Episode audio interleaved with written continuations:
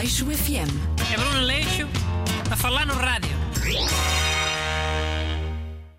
Olá, bom dia. Bem-vindos a este meu programa sobre atualidade. Hoje tem cá o comentador ajudante Busto.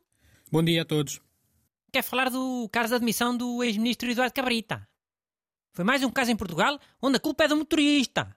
Os motoristas em Portugal são os mordomos das histórias dos detetives. Hã? Ah, o quê? Antigamente nas histórias de detetives os culpados eram sempre os mordomos. Em Portugal são os motoristas. Era uma piada. De humor inteligente. Ou só é humor inteligente se for dito na televisão? De fato e gravata. Não, calma, não se estava a perceber. Mas eh, então e sobre este caso do Cabrita? Pá, é preciso ver que Portugal também passa a vida a admitir ministros. É ministros e treinadores de futebol. Por isso, eu vou aqui anunciar uma medida. Para ver se Portugal começa a admitir menos ministros. Ah, para isso dava jeito os ministros não andarem sempre envolvidos em polémicas. Olha, obrigado, senhor professor.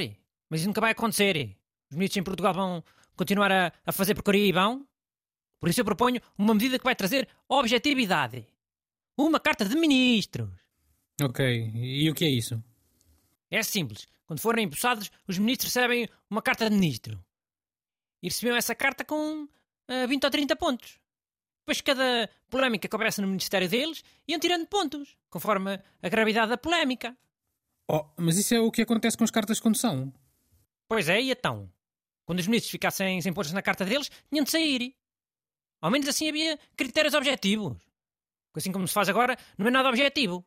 Há ministros que se admitem porque andaram a fazer chapadas num post de Facebook.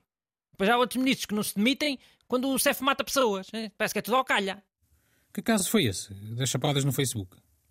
Foi o João Soares, quando era ministro não sei do quê. Ofereceu chapadas a um, a um jornalista no Facebook. Ah, sim, já me lembro disso. Como se oferecer chapadas na internet não fosse a própria essência da internet, né? É gatos, pornalhada, memes e oferecer porrada. É o quarteto fantástico da, da internet mundial. Ok, percebo a tua questão. Os motivos para admissão às vezes podem parecer um bocado aleatórios. É, e com essa ideia das cartas dos ministros deixavam de ser. Ofereceu chapadas na internet? Pá, perde 10 pontos, não sei. Nem ficava com outros 20. Sei lá, o Tribunal Constitucional é que ia decidir esses critérios, não sou eu. Pronto, então uma das tuas medidas era essa carta do ministro. E, e mais? Outra, era os políticos começarem a ser conhecidos pelo primeiro e pelo segundo nome, em vez de ser eh, pelo primeiro nome e um apelido. Mas para quê? Para as pessoas também terem mais paciência com os políticos. Olha este exemplo.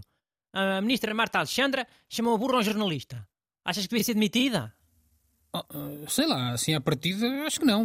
Mas depende do contexto e do trabalho que essa ministra estava a fazer. Se já tinha havido outras polémicas. Mas quem é a ministra Marta Alexandra? É a Marta Temido, ministra da Saúde. Se ela fosse conhecida como Marta Alexandra, as pessoas tinham muito mais paciência para as polémicas dela. Porque se queria uma proximidade diferente. E passa a ideia que a, que a ministra é uma garota. Por isso dá-se um desconto maior, automaticamente. Estás a perceber o quê? É psicologia. Estou a perceber, estou. O Costa também dava.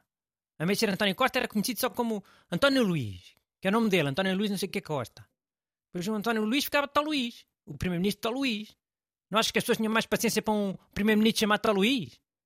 Sei lá, só experimentando. Olha, eu tenho quase certeza que sim. Tal Luís passa a ideia de ser um político próximo das pessoas, que faz porcaria como fazem todos. Pá, mas é, é um de nós. É o nome do mecânico que disse que o carro estava pronto de manhã, mas afinal só, só fica pronto tarde. A pessoa fica chateada, bufou um bocadito, mas pá, depois passa. Hum. Então esse truque do nome. Se o Eduardo Cabrita fosse conhecido pelo primeiro e segundo nome, as pessoas iam ter mais paciência para as polémicas dele? Depende das polémicas. Para mais graves, não, claro. Coisas graves são coisas graves. E no caso do ex-ministro Cabrita, e de ser conhecido pelo primeiro e pelo segundo nome, também não ias dar em nada. Porquê? Qual é o segundo nome dele?